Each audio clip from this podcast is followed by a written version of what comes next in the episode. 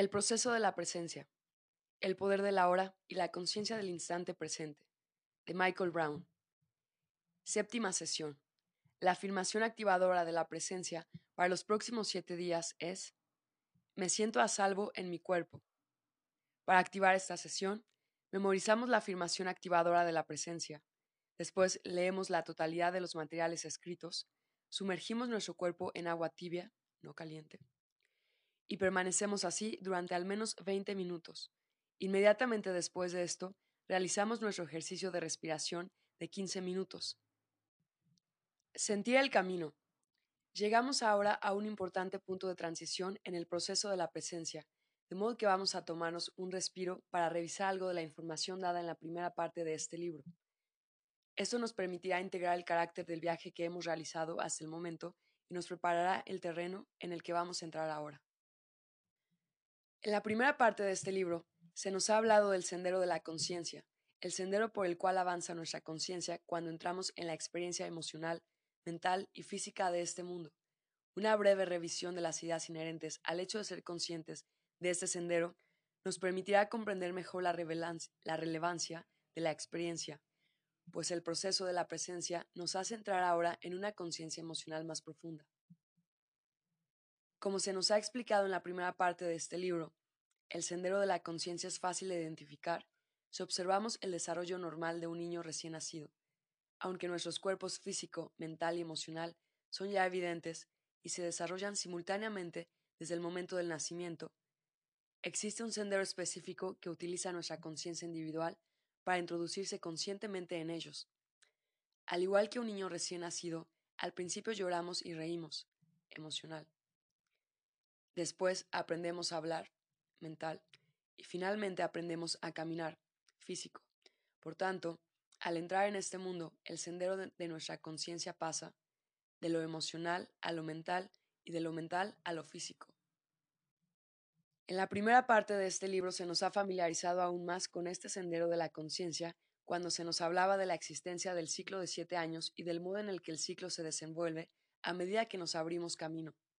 Desde el momento del nacimiento hasta la edad adulta, se atrajo nuestra atención sobre el hecho de que la experiencia emocional que comenzó para nosotros en el momento en que abandonamos el útero materno ralentizó su desarrollo cuando llegamos a los siete años de edad, cesando por completo su progreso en muchos casos. La conclusión de nuestro primer ciclo de siete años marcó el final de lo que llamamos la infancia y pasamos a convertirnos en chicos. Con ello, entramos en un periodo de nuestra vida en el que nos concentramos con más intensidad en el desarrollo mental. Es la razón por la cual se inicia la escolarización cuando cumplimos los siete años. El segundo ciclo de siete años terminó cuando cumplimos los 14 años de edad, cuando pasamos a ser considerados adolescentes. Entonces, nuestro desarrollo pasó a centrarse más en la asunción de un papel físico significativo en nuestra sociedad. La conclusión de este tercer ciclo de siete años tuvo lugar cuando cumplimos los 21 años y pasamos a ser declarados jóvenes adultos. En estos tres ciclos de siete años subrayan de nuevo el sendero que nuestra conciencia toma mientras atravesamos nuestro desarrollo emocional, mental y físico. Desde la perspectiva que acabamos de revisar, nuestro sendero de la conciencia se desplegó aquí con el fin de prepararnos para entrar en la sociedad y hacernos un lugar en ella. También se nos ha enseñado que este sendero y su travesía los tres primeros ciclos de siete años es el medio a través del cual se imprime nuestro destino en los niveles emocional, mental y físico. De hecho, el sendero de la conciencia es un fractal y, por tanto, podemos observarlo en su flujo sistemático a través de muchos aspectos de nuestra experiencia vital. En la primera parte de este libro se nos ha explicado también que ese sendero se invierte automáticamente cada vez que participamos en actividades que tienen la intención de reconectar nuestra conciencia con nuestro origen. Dicho de otro modo, cuando intentamos reconectar con nuestro hogar vibratorio, invertimos el sendero. Esto queda claramente ilustrado en la imagen de un niño haciendo oración. En primer lugar, se arrodilla y pone las manos juntas, físico. Luego, habla con Dios, mental. Y, mientras reza, sus propias palabras conmueven su corazón, emocional. La práctica de la meditación es otro ejemplo que nos indica cómo desandar el camino, En primer lugar, adoptamos una postura física. Después repetimos un mantra mental. Y, por último, evocamos una experiencia de amor interior y devoción emocional. De ahí que el camino inverso a lo largo del sendero de la conciencia que utilizamos para entrar en este mundo va de lo físico a lo mental y de lo mental a lo emocional. El proceso de la presencia es sumamente eficaz porque pone en marcha un viaje interior que nos permite desandar nuestros pasos a lo largo de este sendero de la conciencia, con el fin de que podamos restablecer la conexión con nuestra presencia interior. Sin siquiera darnos cuenta, el proceso de la presencia nos prepara, en primer lugar, para reactivar la presencia física, después, la claridad mental y, por último, el equilibrio emocional. Gracias al sendero de la conciencia que quedó establecido a medida que entrábamos en este mundo, el procedimiento para reconectar con nuestro origen no es aleatorio.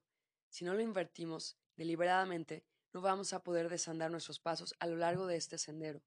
Si no conseguimos primero la presencia física, después la claridad mental y finalmente el equilibrio emocional, por este orden, cualquier intento que hagamos por reconectar con nuestra presencia interior carecerá de autenticidad.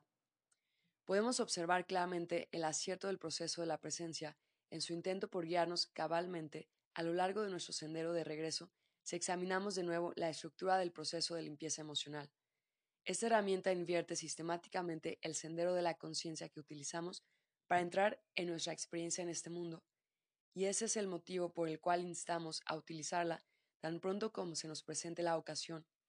El proceso de limpieza emocional nos enseña, en primer lugar, a despedir al mensajero físico, luego a captar el mensaje mental, más tarde a sentirlo para sanarlo emocional y, finalmente, a entrar en una frecuencia de compasión por nosotros mismos, el giro vibratorio en nuestro comportamiento, que es un requisito para reconectar con nuestra presencia interior.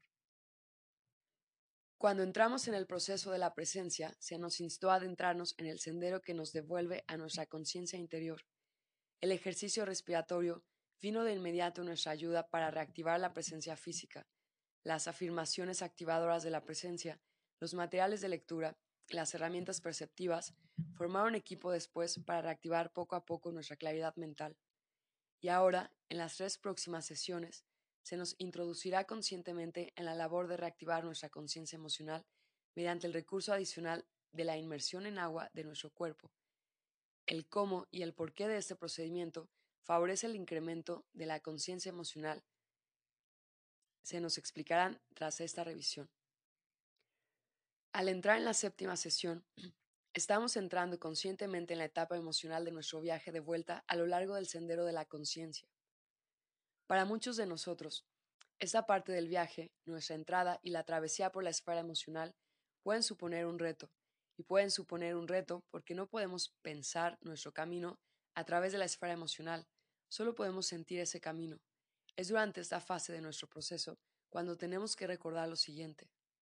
No tenemos necesidad de saber por qué para aceptar que lo que estamos sintiendo o lo que nuestro instructor interior nos está comunicando es real y verdadero para nosotros. Sentir en contraposición a pensar es lo que se nos pide ahora, para que podamos entrar en una relación más profunda con nuestra presencia interior, para integrar el motivo por el cual sentir, en lugar de pensar, nos ayuda a establecer una relación más profunda con la presencia podemos examinar visualmente la palabra presencia, así como escuchar con atención su vibración tal como la perciben nuestros oídos. Presencia igual a presentido. En el original inglés, presence, presence, basándose en la identidad fonética de ambas palabras. Nota del traductor. Para activar una relación auténtica con nuestra presencia interior, tenemos que dejar de intentar darle sentido a todo, Intentar darle sentido a todo nos lleva a estar demasiado preocupados mentalmente, y cuando estamos demasiado preocupados mentalmente, nos cuesta aceptar una experiencia como real y verdadera para nosotros, a menos que la comprendamos primero. Esto nos sitúa en una posición desventajosa porque nuestra presencia interior sabe, en lugar de comprender. No piensa, ni pondera, ni reflexiona. Mientras realicemos nuestras sesiones de agua, por ejemplo, no necesitamos comprender lo que nos está ocurriendo para que la experiencia sea válida. La experiencia está ocurriendo para que la experiencia sea válida. Y la experiencia es válida porque la estamos teniendo y porque la estamos sintiendo, no por lo que podamos pensar de ella. Para restablecer nuestro equilibrio emocional, tenemos que acrecentar las experiencias físicas y mentales que hemos tenido a lo largo del proceso de la presencia, abriéndonos ahora la posibilidad de que sea el corazón el que nos guíe. El equilibrio emocional trata exclusivamente de los asuntos del corazón. Los asuntos del corazón no siempre son fáciles para nosotros en un mundo que no percibe todavía que la condición de nuestro cuerpo emocional es de la mayor importancia en nuestra evolución como seres humanos. Sin embargo, es nuestro corazón y no nuestra mente el que nos permite experimentar las profundidades de nuestra humanidad. Por tanto, es normal y es de esperar que, mientras atravesamos la siguiente etapa de nuestro viaje a la conciencia del instante presente, continuemos intentando pensar nuestro camino a través de lo que nos está sucediendo. Intentaremos comprender y nuestra habitual necesidad condicionada de intentar comprender lo que nos está sucediendo nos llevará a experimentar distintos grados de confusión mental. Por tanto, entre la séptima y la décima sesión, será importante que mantengamos la siguiente idea en la primera línea de nuestra conciencia. En este mismo momento, mientras atravesamos nuestro cuerpo emocional, la sensación de estar mentalmente confusos es beneficiosa, es una señal de progreso. ¿Por qué? Porque la confusión mental nos resulta muy útil nos impide que intentemos irrumpir en el reino emocional a lomos de nuestro ego. Al darnos permiso para no tener que comprender para saber, nos aseguramos una travesía más suave y menos frustrante en esta parte de la experiencia. Si nos sentimos cómodos con nuestra confusión mental interna y la aceptamos como una necesidad temporal y como una señal de progreso, no nos permitiremos el lujo de poner en escena dramas innecesarios ni de dejarnos llevar por comportamientos reactivos. No hay nada de malo en que nos sintamos confusos de cuando en cuando o de aquí en adelante hasta que lleguemos a la décima sesión. Con el comienzo de la séptima sesión y con nuestra primera sesión de agua, se nos insta a que sintamos nuestro camino hasta que lleguemos a la décima sesión. Sintiendo nuestro camino a través del reino emocional, le aportamos más conciencia y destreza a nuestro cuerpo emocional. Lo estamos despertando y nosotros estamos despertando a él y esa conciencia añadida hace descender automáticamente nuestra carga emocional negativa al permitirnos llevar al, el foco de nuestra presencia hasta los bloqueos emocionales que parecen no existir mientras favorecemos y frecuentamos exclusivamente una mentalidad basada en el tiempo. Se nos ha entrenado específicamente para este aspecto emocional de nuestro viaje y, por tanto, estamos bien preparados, pero se nos sugiere que nos ayudemos conscientemente a nosotros mismos en este desafiante punto de transición de nuestra aventura hacia la conciencia del instante presente, asumiendo nuevamente el compromiso con todo nuestro proceso. Tenemos que hacer nuestros ejercicios de respiración todos los días, sea como sea. Tenemos que esforzarnos por repetir nuestras afirmaciones activadoras de la presencia con renovada determinación. Tenemos que explorar diligentemente las nuevas herramientas perceptivas que están a punto de compartirse con nosotros. Tenemos que seguir esgrimiendo el proceso de limpieza emocional como esgrimiríamos una espada. Cada vez que percibamos algún malestar, tenemos que sentirlo para sanarlo. Estamos ya en el camino que nos va a llevar a restablecer un canal abierto con nuestra presencia interior. No es este un logro ordinario. El sendero de la conciencia que recorrimos cuando entramos en este mundo nos permitió llegar y fijar nuestra conciencia aquí, pero eso no era más que la mitad del viaje. El proceso de la presencia inicia la otra mitad de ese viaje para que podamos alcanzar la totalidad y, así, restaurar la conciencia de nuestra santidad. El proceso de la presencia nos permite afirmarnos conscientemente en este mundo exterior y, al mismo tiempo, desandar nuestros pasos y restablecer la conexión consciente con nuestra presencia interior, el estado del ser del cual emergemos. Una de las consecuencias de este logro es que creamos una línea abierta de comunicación que nos permite estar conscientemente tanto en este mundo condicionado como en conexión con el origen no condicionado que trajo a la existencia cada uno de los aspectos de esta experiencia. Las posibilidades que ofrece esta consecución son ilimitadas. nos eleva a un estado del ser en el cual estamos en el mundo sin ser del mundo. Nos permite afirmarnos en, lugar, en, un lugar en el cual tocamos profundamente este mundo gracias a nuestra compartida presencia, pero sin dejarnos tocar por él, nos transforma de víctimas o vencedores en vehículos del más elevado servicio. Llevar a cabo esta tarea nos permite adentrarnos en el último territorio inexplorado, nuestro yo. En los reinos de la exploración humana, este viaje nos transforma en héroes de la conciencia. Hemos recorrido un largo camino y hemos superado muchos obstáculos para entrar en este estado de gracia. Así pues, tomémonos unos instantes para reconocernos el éxito alcanzado al haber llegado tan lejos. Sepamos que lo que hay más adelante se ha hecho mucho más fácil y más suave gracias a todo lo que hemos vivido en un momento u otro. Todo lo que nos ha sucedido, con independencia de la forma que tomará, es lo que nos ha traído deliberadamente hasta este momento. Por tanto, demos las gracias por la grandiosidad del viaje en el que nos hemos embarcado, el viaje que nos ha llevado desde la inconsciencia de la molécula hasta el abrazo de la ilimitada conciencia del instante presente. Vamos a llevar conscientemente con nosotros tan impresionante logro y vamos a dejar que alimente el desconocido camino que lleva aún más allá, más adentro, más arriba. Refrescar el ego. Durante las seis primeras sesiones del proceso de la presencia, nos centramos en poner en marcha los procedimientos de deshacer y en el aprendizaje de los procedimientos necesarios para realizar el proceso de limpieza emocional en nuestra experiencia vital cotidiana. El acto de deshacer busca conseguir que los recuerdos reprimidos de nuestro pasado comiencen a aflorar para que podamos integrarlos conscientemente. Esta intención quedó fijada y activada en el instante en que conectamos conscientemente nuestra respiración por vez primera en la primera sesión. El proceso de la presencia facilita este empeño de deshacer el pasado, o el concepto del pasado, de tal modo que podamos obtener atisbos vivenciales de aquello por lo que hemos atravesado, con la consecuencia de que, llegados a este punto, comenzamos a hacernos conscientes de los comportamientos y, los sistemas de creencias heredados que no nos son de utilidad. Las pruebas por las que habremos pasado en las últimas semanas nos habrán demostrado ya que, por debajo de cada recuerdo reprimido, de cada sistema de creencias limitantes, y de cada patrón de comportamiento improductivo hay una carga emocional negativa. Es esta carga emocional negativa lo que las sesiones de respiración han estado haciendo salir a la superficie, porque ella es la responsable de los estados de desequilibrio físico, mental y emocional que se han venido reiterando en nuestra experiencia vital desde que abandonamos la infancia.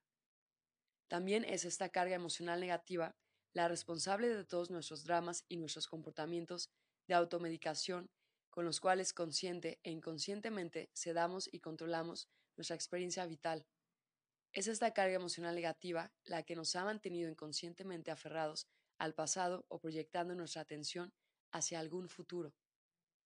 Durante las próximas tres sesiones seguiremos respirando también, podremos sumergir nuestro cuerpo en agua tibia.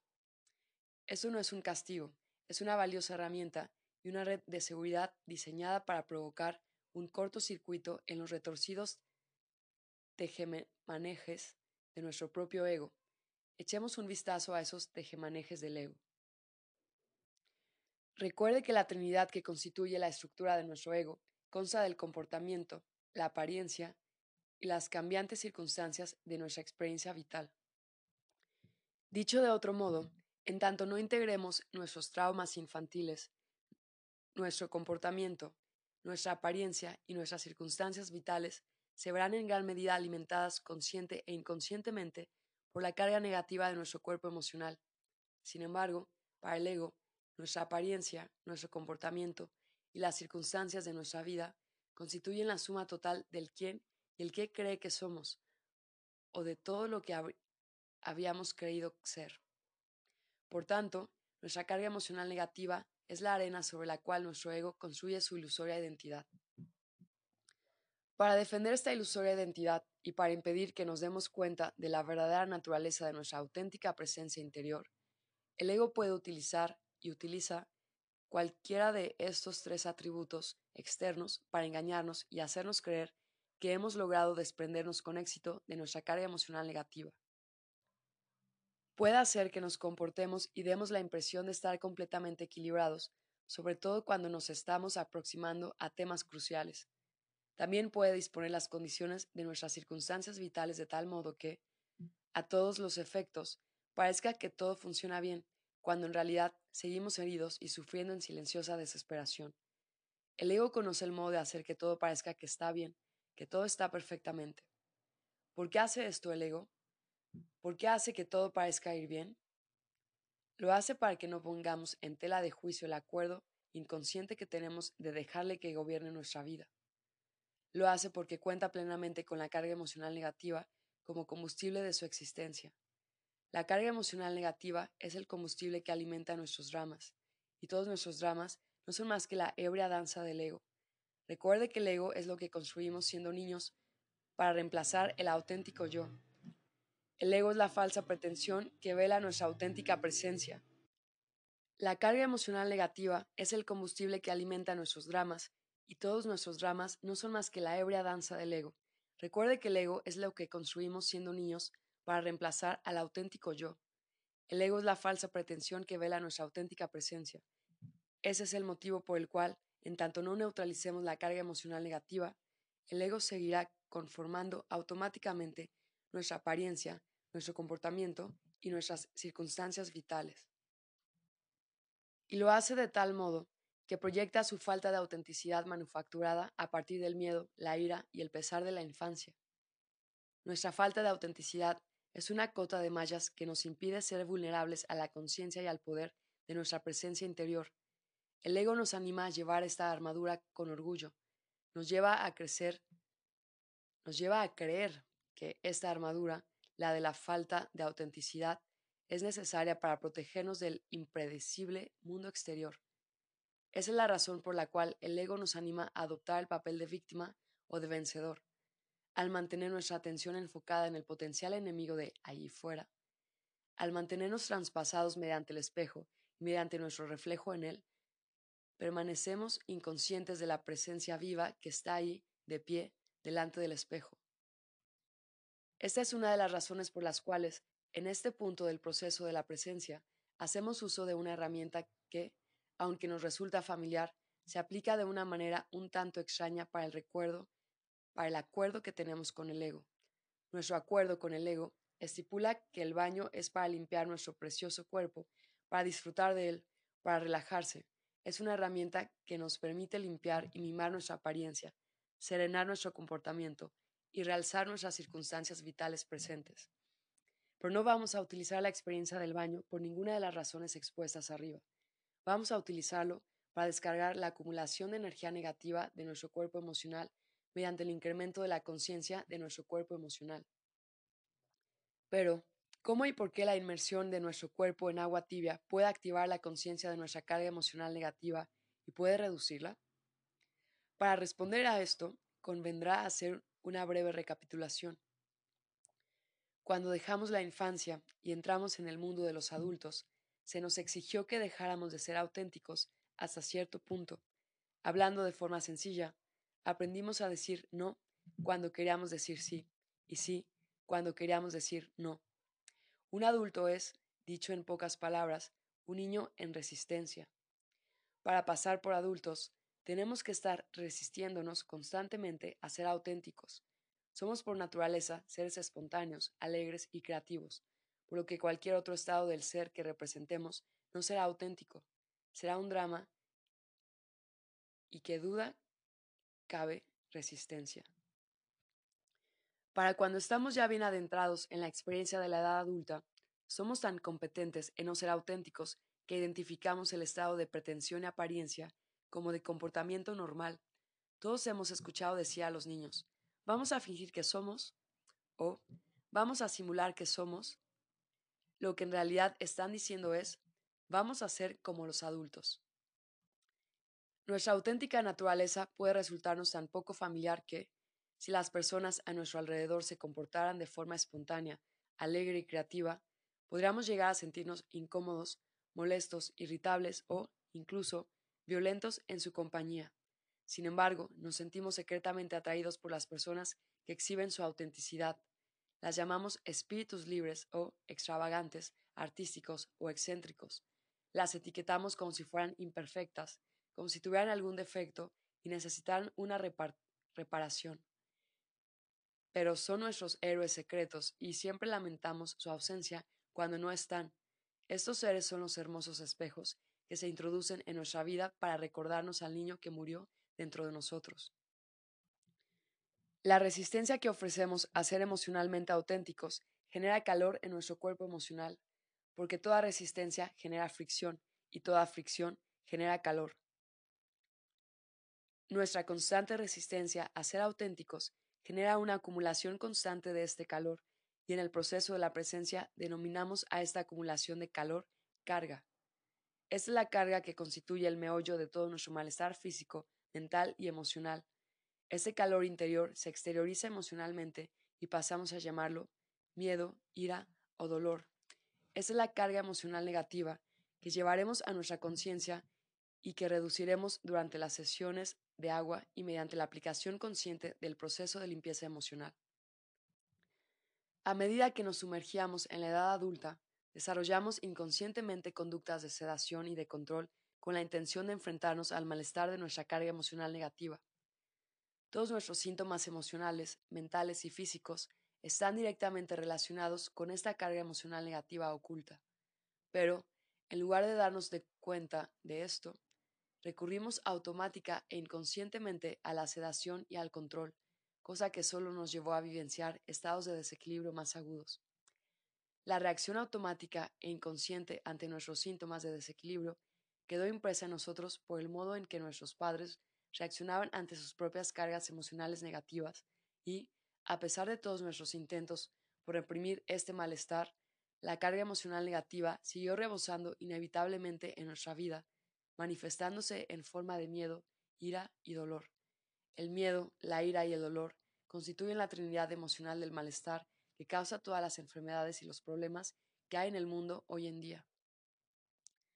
Cuando entramos en el proceso de la presencia, lo primero que buscamos es hacernos físicamente presentes, en consecuencia, tomamos conciencia de las desagradables sensaciones físicas de nuestro cuerpo, de los aspectos improductivos de nuestro comportamiento cotidiano y de las interacciones negativas que mantenemos con el mundo exterior y que quizás no hayan sido evidentes para nosotros con anterioridad. Después, conseguimos algo parecido a cierta claridad mental y empezamos a establecer conexiones entre nuestro sistema de creencias y la calidad general de la experiencia vital que estamos teniendo pero muchos de los acontecimientos cruciales que los estados de desequilibrio que pretendemos neutralizar imprimieron en nuestro cuerpo emocional sucedieron antes de que domináramos realmente el lenguaje o los conceptos mentales. Por eso no debemos pensar ni hablar con un mínimo de certidumbre de nuestro camino de vuelta a esos lugares. Aquí es donde la terapia tradicional fracasa y queda desfasada como tratamiento de choque, y por eso nos metemos en la bañera de agua tibia y sumergimos nuestro cuerpo durante 20 minutos antes del ejercicio de respiración. Existen muchas explicaciones de por qué el agua activa los contenidos emocionales de nuestra experiencia. Si bien se admite universalmente que el elemento agua tiene una estrecha relación con nuestras emociones, las lágrimas son líquidas, decimos del mar que es un océano de emoción, y decimos que representa el cuerpo emocional del planeta.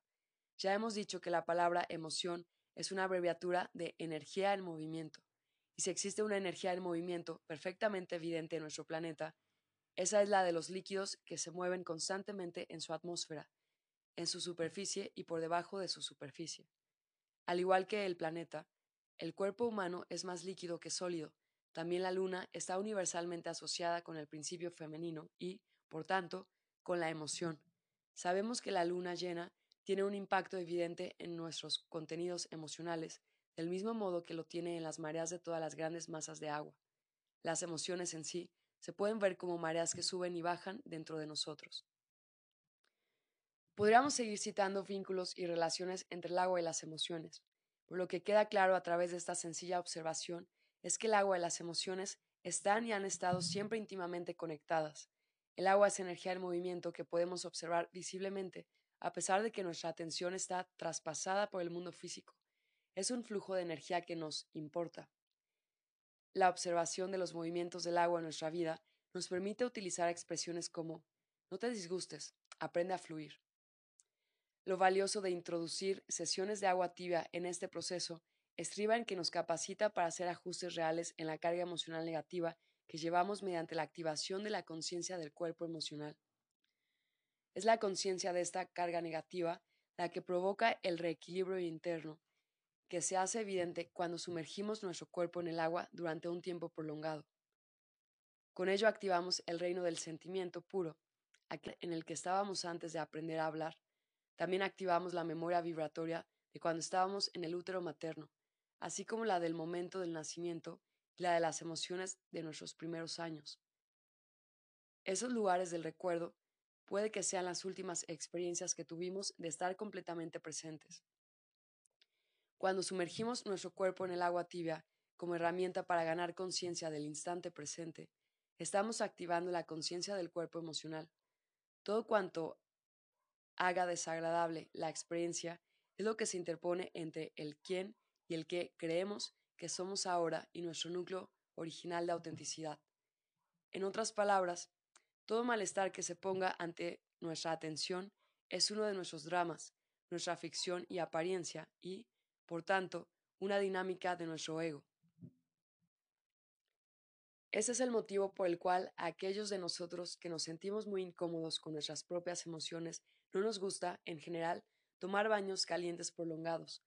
Cualquier malestar que emerja durante la sesión de agua y durante la sesión de respiración posterior es la carga emocional negativa que tenemos que integrar para restablecer el equilibrio en la calidad de toda nuestra experiencia vital y se integra cuando nos hacemos conscientes de ella. Al sumergirnos en agua caliente, hacemos que el calor que genera nuestra resistencia se haga presente y se confronte con la calidez del agua de la bañera. La primera sesión es real, el agua, y la otra es ficticia, nuestra resistencia emocional. Estos dos estados de calor se combinan y, a menos que uno de ellos ceda, podemos sentir un estado creciente de malestar, podemos llegar a sentir claustrofobia o bien que algo terrible va a pasar. Lo que estamos sintiendo es nuestro miedo, nuestra ira y nuestro dolor acumulados, que salen a la superficie para que los integremos con la atención consciente. También estamos sintiendo el deseo desesperado del ego por mantenerse en su falta de autenticidad. Evidentemente, la calidez del agua de la bañera no va a ceder por el mero hecho de que a nosotros no nos guste de modo que la única salida a esta experiencia consiste en que nos liberemos de la carga emocional negativa que llevamos encima. Dicho de otro modo, una parte del ego muere. La muerte del ego puede tener lugar físicamente, a través de sensaciones corporales, mentalmente, a través de procesos de pensamiento y emocionalmente, mediante la expresión externa de nuestro miedo, nuestra ira o nuestro dolor. Y mientras el ego suelta su presa sobre nuestra experiencia vital, se libera simultáneamente una carga de nuestro cuerpo emocional. La liberación tiene lugar en un instante de sometimiento o de dejarse llevar. En ese momento se desprende también de nuestra conciencia algún aspecto de nuestro drama exterior. En consecuencia, perdemos un pedazo de apariencia y ficción y recuperamos una porción de presencia. Lo mismo ocurre durante nuestros ejercicios de respiración diarios. Habrá veces en que sintamos olas de calor que, poco después remiten súbitamente, dejándonos con una sensación un poco más fresca de lo normal. Se trata de la erupción y la liberación de la carga emocional negativa. Metafóricamente, la inmersión en el agua tibia nos ofrece la oportunidad de que parte del peso de nuestro bagaje emocional del pasado se vaya por el desagüe. Nuestra reacción inconsciente a este peso es lo que nos ha llevado a adoptar tantos comportamientos improductivos y creencias negativas que no nos sirven para nada. El momento en que nos liberamos conscientemente de una parte de esta carga negativa del cuerpo emocional es, muy posiblemente, la primera vez en nuestra vida que nos dejamos literalmente espacio para respirar. Una vez nos desprendemos de esta carga, nos sentimos capaces de levantarnos sobre nuestros propios pies, de erguirnos y de respirar profundamente, y de explorar los horizontes de nuestra vida, aquí y ahora, la nueva percepción que obtenemos es lo que podríamos calificar como de ver nuestra vida en el instante presente, en contraposición a verla a través de las distorsionadas lentes del pasado y del futuro proyectado. Con la conclusión de cada sesión de agua y respiración adicional, nuestra carga emocional negativa sigue reduciéndose y sigue manifestándose de múltiples maneras la evidencia de que estamos liberándonos del pasado. Tras nuestra primera sesión de agua la sesión de respiración de 15 minutos que le sigue, podemos llegar a tener una sensación de vacío. Esto es normal, ya que una parte de nuestro pasado que habíamos llevado con nosotros inconscientemente y que erróneamente habíamos supuesto que formaba parte del quién y el que creíamos ser, se ha desvanecido. Tras la sesión, puede que nuestro cuerpo irradie también calor. Es el calor que se está desprendiendo de nuestro cuerpo emocional.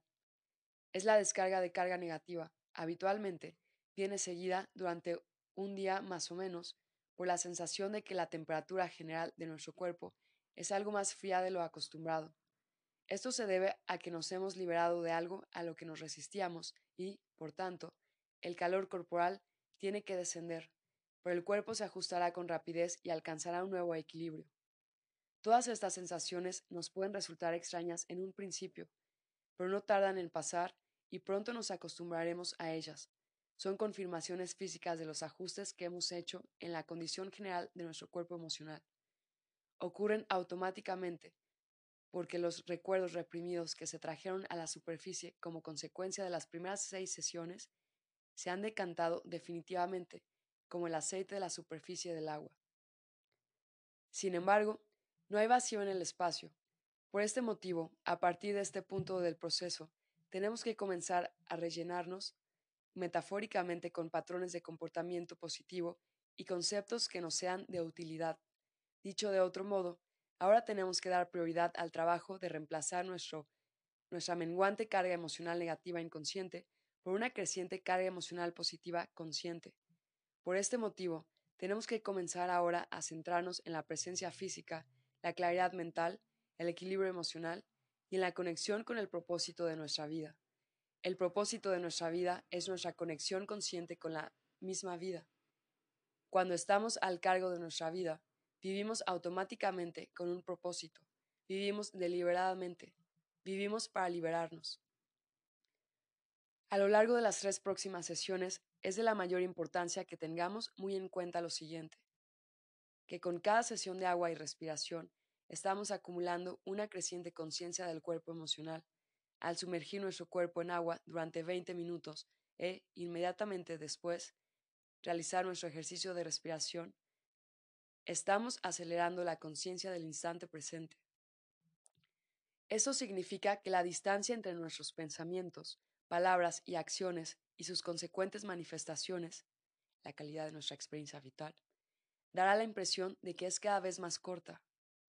Lo que ocurre en realidad es que ahora podemos ver la conexión existente entre las causas y los efectos en nuestra vida.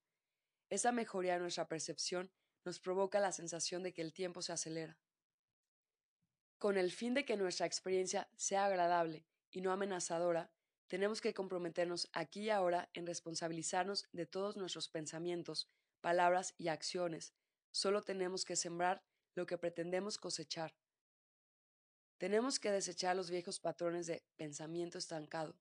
Tenemos que comprometernos a utilizar el proceso de limpieza emocional cada vez que nos sintamos emocionalmente perturbados. Tenemos que seguir respirando durante 15 minutos, dos veces al día, sea como sea. A partir de este punto del proceso, se nos invita también a que sumerjamos nuestro cuerpo en agua tibia, continuando después con nuestro ejercicio de respiración tan a menudo como nos sintamos inclinados a hacerlo. Cuanto más sumerjamos nuestro cuerpo en agua tibia, con la intención de activar la conciencia del cuerpo emocional, más rápido emergerá la carga negativa para que la disipemos, pero no tenemos que forzar las cosas. Nota de advertencia. La conexión consciente de la respiración mientras estamos en el agua, en lugar de sumergirse simplemente y permanecer tranquilos en el agua, intensifica la conciencia del cuerpo emocional. Las personas que llevan a cabo el proceso de la presencia por primera vez no deberán intentar hacer esto, así como tampoco las personas que entran en las sesiones de agua sin la presencia de un instructor. La conexión consciente de la respiración mientras estamos en el agua acelera el proceso y puede provocar la aparición repentina de miedos, ira o dolores del pasado. Precisa de guía, experiencia y de la presencia de un acompañante que haga de testigo. Por tanto, no se recomienda hacerlo, a efectos del proceso de la presencia, tal como se traza este libro. En este libro, solo tenemos que sumergir nuestro cuerpo en agua tibia durante 20 minutos para salir después de la bañera, secarnos y realizar sin más demora nuestra sesión de respiración de 15 minutos. Si experimentamos algún malestar emocional, mental o físico durante los 15 minutos de la sesión de respiración, tenemos que mantener la respiración conectada hasta que el malestar se diluya. Siguiendo estas sencillas instrucciones, nos aseguraremos un proceso gradual y suave. Hacerse cargo de lo negativo. El proceso de la presencia ha tratado de la carga emocional negativa con gran detalle. La existencia de la carga emocional negativa nos ofrece la oportunidad de culpar al pasado de nuestras circunstancias presentes. Desgraciadamente, esta línea de pensamiento no funcionará, debido principalmente al hecho de que estamos reduciendo de forma consciente y constante los efectos que nuestra carga emocional negativa tiene en nuestras actuales circunstancias. Es probable que hayamos realizado un mayor equilibrio emocional durante las últimas seis sesiones que durante toda nuestra vida anterior. Por las siguientes sesiones acelerarán el procedimiento. Muy pronto, ya no tendremos excusa alguna para no disfrutar de nuestra experiencia vital con independencia de cómo se desarrolle. ¿O sí que encontraremos excusas? Durante la lectura previa a la entrada en el proceso, se nos instaba a ver las preguntas de un modo diferente. Se nos pedía que nos centráramos en el proceso de formulación de preguntas y que no intentáramos forzar la respuesta en modo alguno. Pero, ahora, durante unos breves instantes, podremos olvidarnos de esa instrucción, porque nos llegan unas preguntas a las que hay que dar respuesta. Mientras leemos lo que viene a continuación, tenemos que recordar que la verdad nos hará siempre libres, sobre todo si podemos admitirla en nosotros mismos. No se puede negar que, allí donde se centra nuestra atención, es exactamente donde tiene lugar nuestra experiencia vital, ni tampoco se puede negar que la calidad de todas nuestras experiencias viene determinada por la calidad de nuestras intenciones. Si nos paramos a pensar en ello durante unos instantes, sabremos que esto es cierto. Del mismo modo que la ley de causa y efecto nos hace a todos igualmente responsables por cada pensamiento, palabra y acción que iniciamos, la calidad de nuestra experiencia, igual atención más intención. ¿Quién más puede ser responsable de las consecuencias de nuestros pensamientos, palabras y acciones que decidimos generar conscientemente? Si podemos aceptar que esto es cierto, ¿por qué si podemos elegir conscientemente por el amor, odiamos? ¿Por qué si podemos elegir conscientemente por la armonía, peleamos? Porque si podemos elegir conscientemente por la paz, elegimos el conflicto. Porque si podemos elegir conscientemente ser comprensivos, elegimos ser cínicos.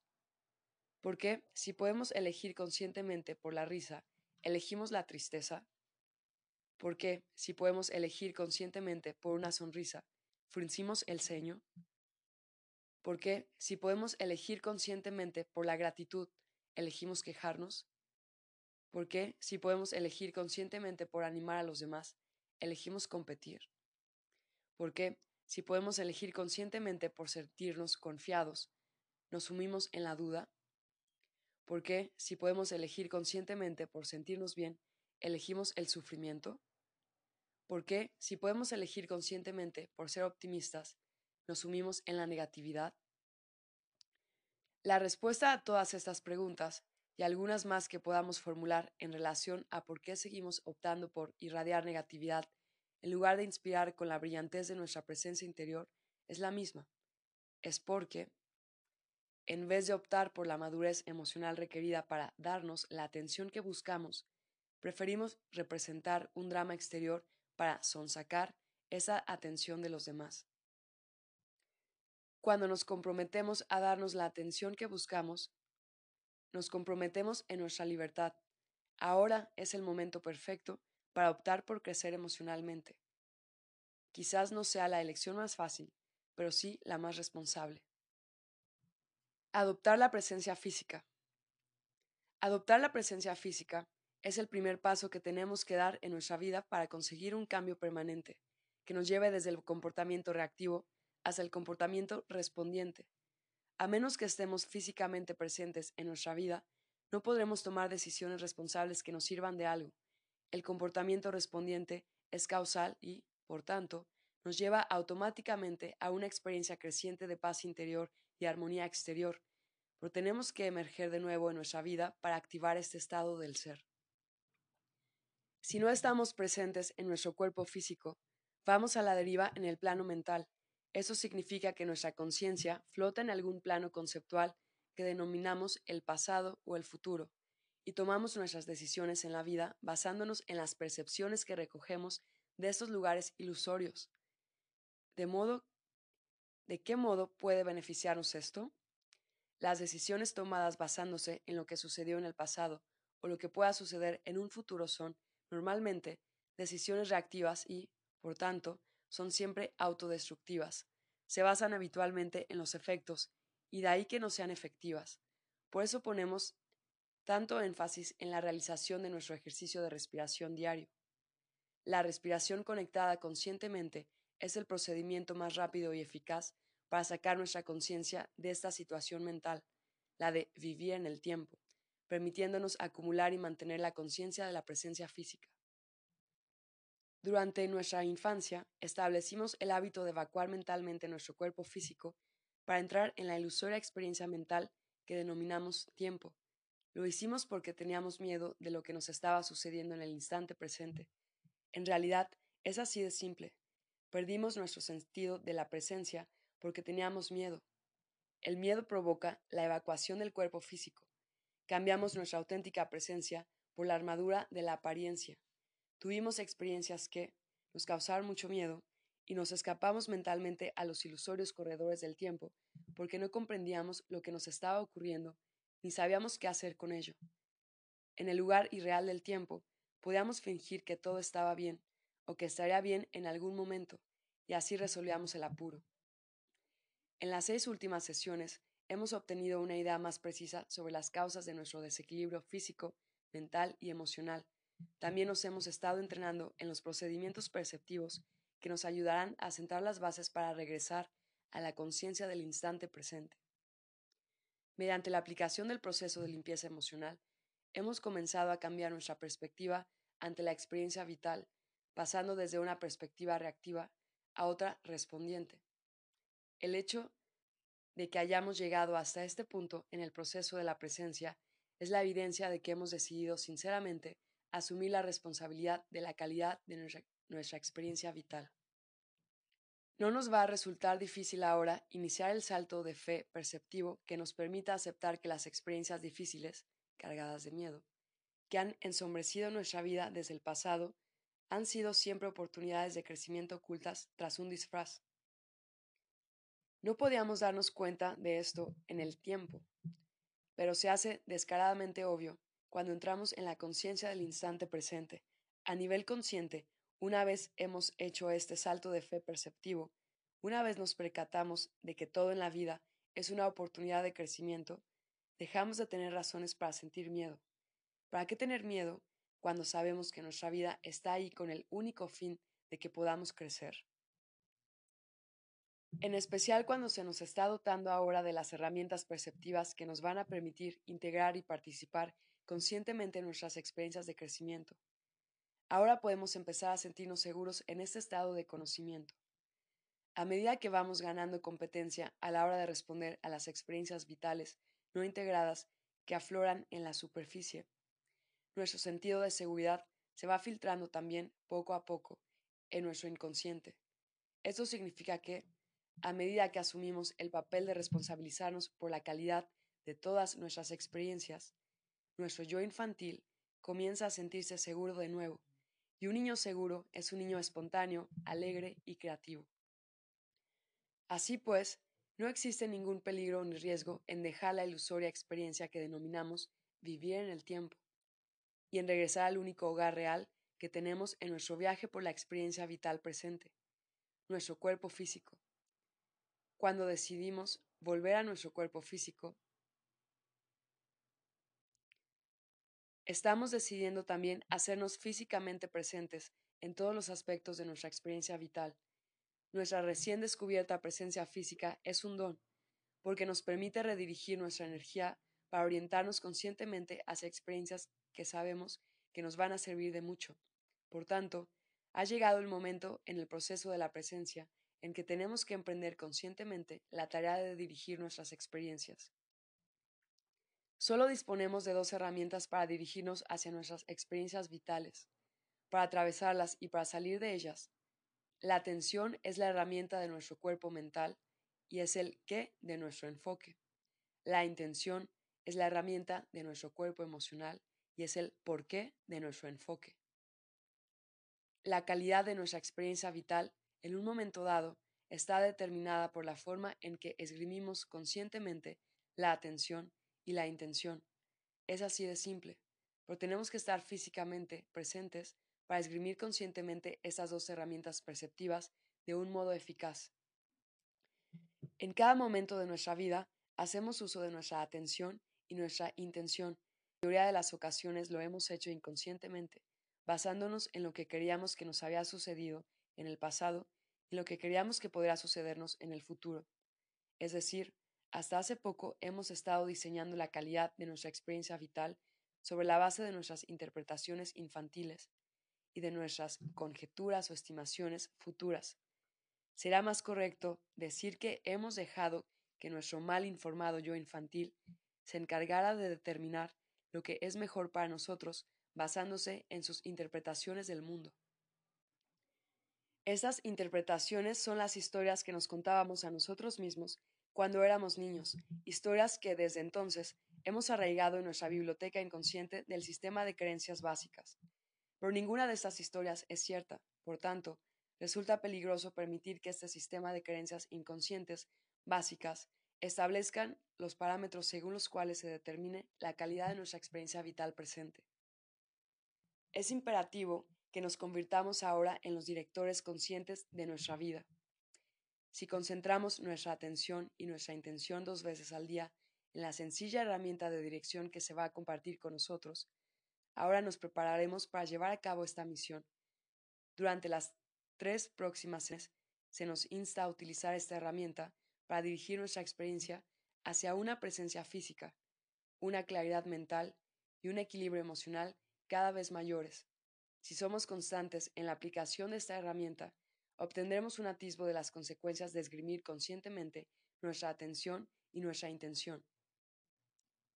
Esta sencilla, aunque poderosa herramienta de dirección, opera sobre la premisa de que los diferentes atributos de nuestros medios de percepción tienen que sintonizarse en una frecuencia en particular con el fin de que obtengamos una calidad particular de experiencia. Podremos comprender mejor esto si recurrimos a la imagen de una orquesta. Todos los músicos de una orquesta tienen que interpretar la misma composición para armonizarse entre sí.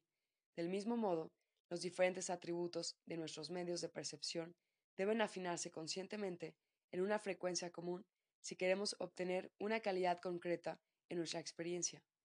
Podemos pensar en nuestra frecuencia personal por ser aquella en la que pensamos con más frecuencia.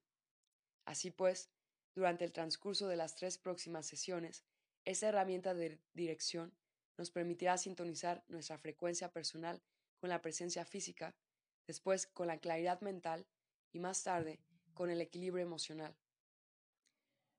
Para obtener el máximo provecho de esta herramienta, le formulamos a nuestra mente las preguntas relacionadas más abajo, dos veces al día, por la mañana y por la noche.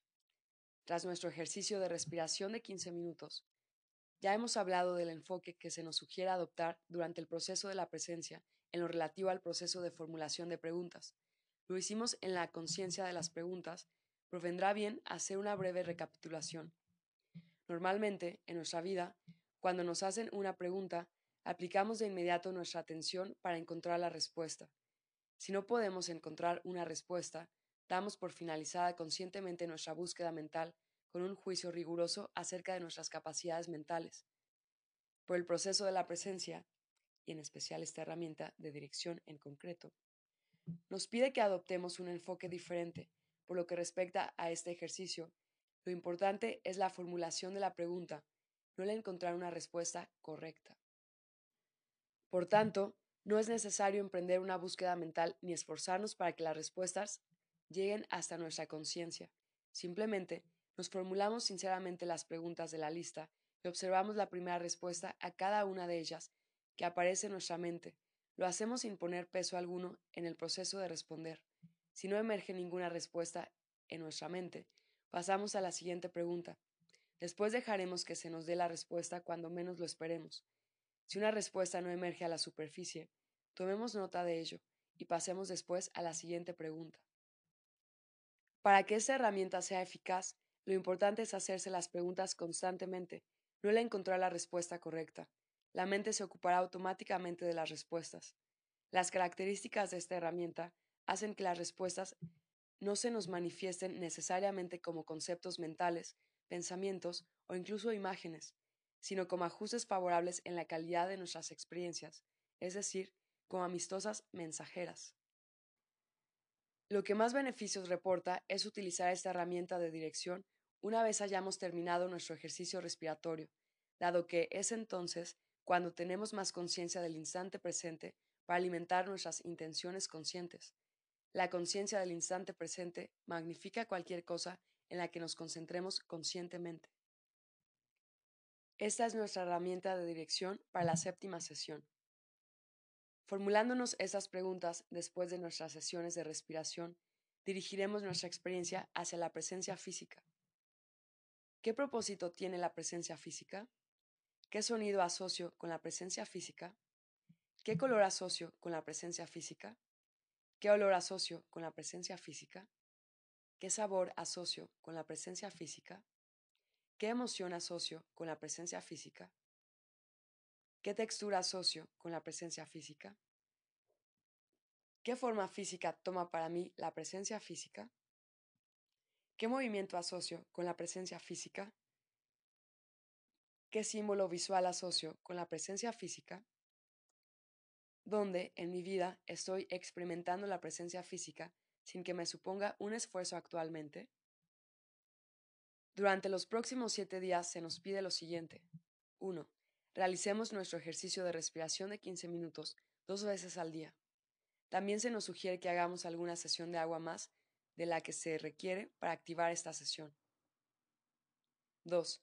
Repitamos la afirmación activadora de la presencia de esta sesión siempre que no estemos mentalmente ocupados.